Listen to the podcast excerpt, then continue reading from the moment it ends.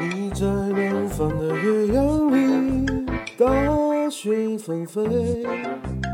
我在北方的寒夜里，四季如春。如果天黑之前来得及，我要忘了你的眼睛。Hello，大家好，欢迎大家继续收听听听互联网。如果你对互联网方面的学习感兴趣，可以直接打开微信通讯录，搜索“快乐的乐培训的训”，关注“乐讯云科技”或者“乐讯公开课”。当然，可以加我本人的微信号码一二一四零九四幺二幺四零九四，我的 QQ 号和我的微信号是一样的。那么今天听听互联网呢，我们跟大家继续来聊一聊最热的双十一啊。那大家都知道，这一年的双十一又是百分之六十的增长啊，很厉害。那，我们今天最主要来看一看哪些挑那些挑战阿里的电商联军，呃，今年双十一表现怎么样？还有呢，就是也可以看一看未来电商的趋势。那今年的这一场盛宴，大家都知道了，结果就是剁手族们一共贡献了九百一十多亿的这个营业额，翻了数倍的交易额背后。却并没有引起阿里股价的大涨啊，真是有点悲伤。我也买了恒生电子，啊，双十一前一天还在涨啊，这两天又没怎么涨了。所以商业模式和媒体气场好像还差一个频率，甚至是不是也有一些人在倒倒这个啊，就倒马啊？盛况空前的双十一面具之下，到底隐藏着一些电商的怎么样的未来呢？那我们总结一小下吧，看看阿里的挑战者联盟啊。双十一被本来是被我们称为光棍节，随着电商的这个介入，反而这一称谓被逐渐的淡忘了。但电商能够抓住这样一个机遇，恰当的做节日的营销，也反映了电商崛起背后的一些思维灵活性。阿里占据电商行业大部分的市场份额，源于其使用户逐渐形成了一种购物依赖。从一九九九年到两千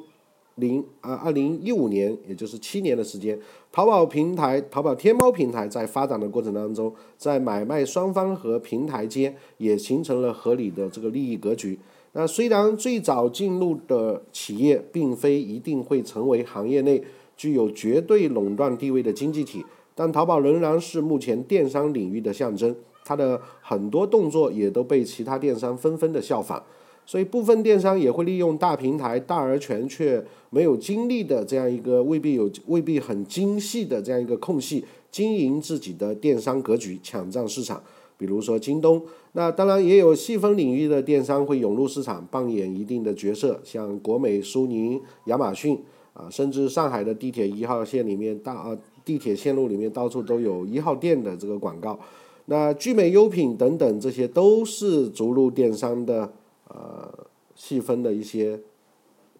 品牌，但电商行业的市场份额毕竟有限，那目前可寻求的路径基本被尝试了。那甚至我们坊间一直说，这种港洋式的呃流量红利也已经过去了。那么一部分电商仍然在双十一的这样一个竞争当中争抢，希望能够借此扩大自己的用户群，同时也借机调整市场的份额。而也有一些电商已经退出了双十一这样一个营销，基于自身的发展，重新做一些新的布局。那么今天呢，京东官方也公布，双十一下单量突破了三千两百万单，同比增长百分之一百三十。加上之前的举报风波、复制晚会，显然京东已经准备好与阿里在电商市场中的这一战。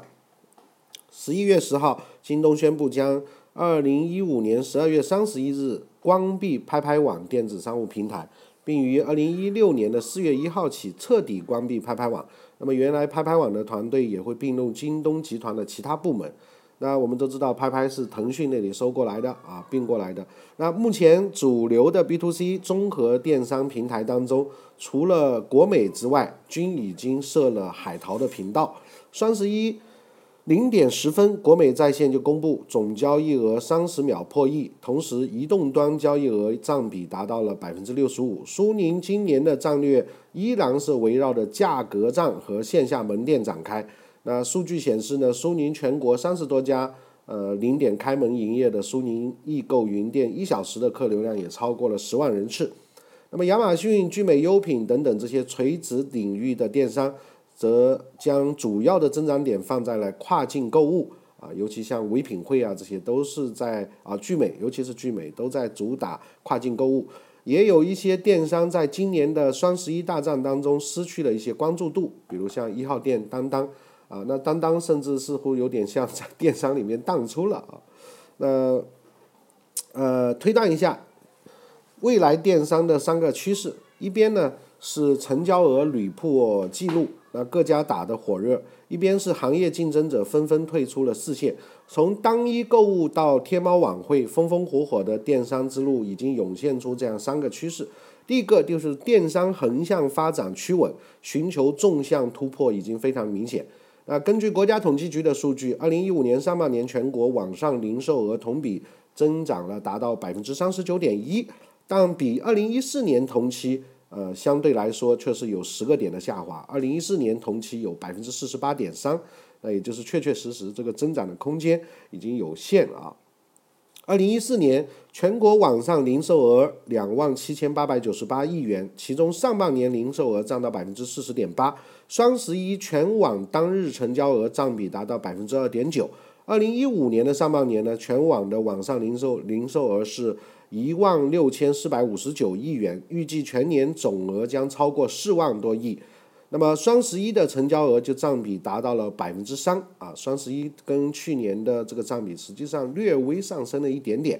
那么无论是行业还是企业，在原有领域的发展受限的时候，一定会向其他领域开拓资源。阿里不再把重心放在双十一的这个购物营销上，从阿里今年开始举办的晚会就可以看出来，电商也在向娱乐产业、社交等等领域去迈进。那我们都之前也就说了，阿里接下来可能更加重要的策略是全球啊这个跨境以及农村电商啊这个这些地方的发展。当然，另外阿里也买了非常多的媒体啊以及影视这样一些资源，也会更加偏向于娱乐帝国这样一些地方去做一些转移。那本身阿里都是一个车轮车轮战的这个履带战略啊。那如果说淘宝。天猫商城到了天花板的话，可能就会往后撤一撤，先一些。但是总体的增长也还是会受到市场红利的这个影响，不会摔得太厉害。那么，但是新的增长点其实会有非常的多。所以说，确确实实，呃，我还是马云的粉丝啊，确确实实马云是这个团队太厉害了。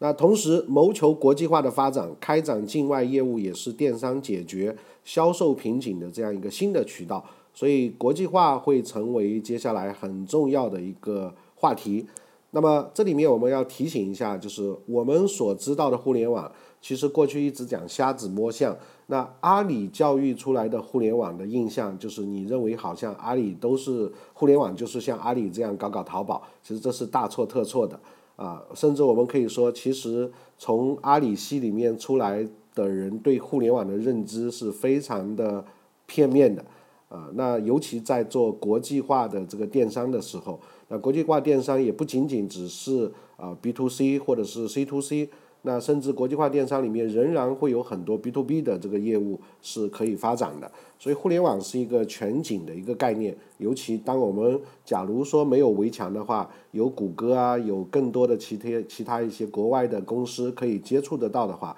其实，在整个互联网的生态里面，一定不要局限在只是阿里这样一个阿里系啊。那阿里系呢，更多是从电子商务的这个角度做一个市场的布局。也就是我过去在讲四维矩阵的是，阿里只能算是四个维度当中其中一个维度啊，千万不要瞎子摸象。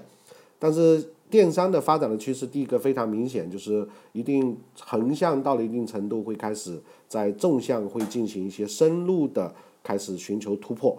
那么第二个趋势呢，就是互联网的品牌会成为新的增长点，逐渐会向电商三点零过渡。为什么这样说呢？今年双十一另一个看点就是各大智能厂商的相互攀比。根据天猫公布的数据，双十一当天的手机品牌销售额排名是华为、苹果、小米、魅族和奇酷大神，而销售量排行则为小米、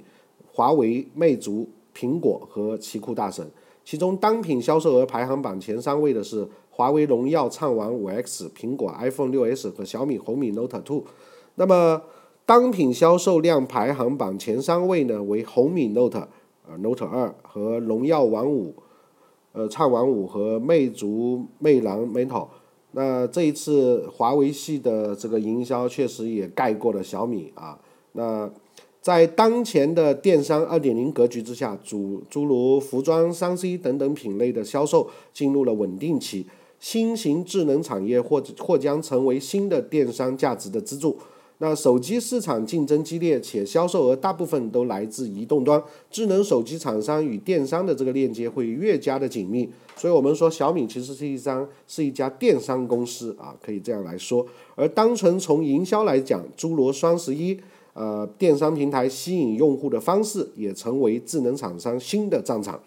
在这一个过程当中，将会有一些企业通过打通上下游的资源，从而形成一个相对封闭的产业生态。不仅仅是向用户提供单一的产品和服务，更多的是让用户融入到一种文化当中。那这就是人们所划构的电商三点一、三点零。但这种电商三点零仍然还是以商品交支付、物流啊结合购物车构成的这样一套体系。那么，呃，电商三点零的另外一个分支，我们的预测还是会跟。移动社群啊，跟微信的这个电商会有一定比较大的这个关系，但是毕竟微信在电商这个领域里面啊，你哪怕现在我们看双十一里面有账这些做活动，它仍然形不成我讲过的这个势能啊。那阿里是造势最厉害的，所以呢，当然它是一种小而美的另外一种形式啊。也是不能忽视的。那我们只能是说，电商也在做这个变化，互联网的品牌会成为新的增长点啊。那么现在的三点零的电商这个时代里面，其实传统的品牌会变成更加的有优势，因为本身品牌的这个价值在电商这个渠道当中会开始逐步的形成更好的变现啊。那么淘品牌呢？当然也有一部分会起来，但是淘品牌现在运营的成本已经是非常非常的困难了。那么，所以回过头来又回到了，如果传统转型的早的，你像呃，只是它换了一个销售渠道而已，换成了电商，但是品牌的这个优势它仍然会存在。那么就进入到品牌电商的这样一个时代，包括京东和腾讯做的京腾计划，也都是品商的这样一个概念，这是一个很重要的趋势。所以没有品牌，始终还是非常，不管是做传统销售还是做电商，还是非常困难的。那第三个趋势呢，就是电商的这个价值还要看未来产业的这个整合的能力。当传统商业遭遇瓶颈，电商崛起，随着电商弊端出现，线上业务与线下业务的整合就显得迫切的需要。现在呢，电商行业的增长已经从高速时期进入到中速时期，行业巨头首先意识到这一点，所以呢，阿里巴巴和苏宁云商整合，以期能够将线上和线下的产业链实现有效的融合。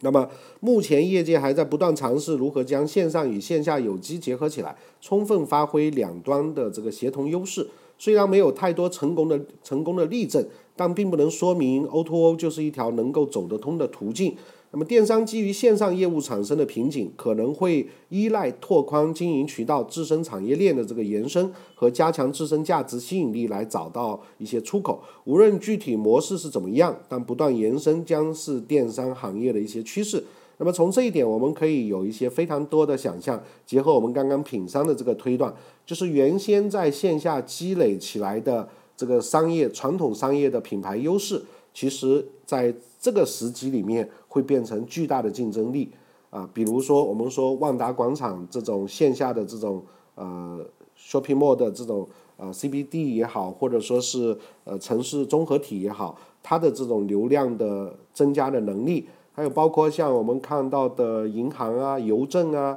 还有一些传统的过去的一些连锁经营，它带有实体经营的这样一些品牌商，如果它能够很好的呃结合做。电商也想发展流量，跟他们做一些捆绑发展的这样一个优势，就像苏宁一样，那其实是一个非常大的一个增长点啊，这是一个很重要的优势。所以回过头来，我们看它看到就是电商在进入到平稳区竞争的时候，仍然还是要 PK 传统的。所以如果抛弃掉传统，单独来谈线上，其实就没有特别大的这个意义了，因为线上的这个技术。呃，你像今年的这个并发已经达到了我们不可想象的这个很高的一个水平了。那再往上走的话，大家的这个呃，包括今年的手机的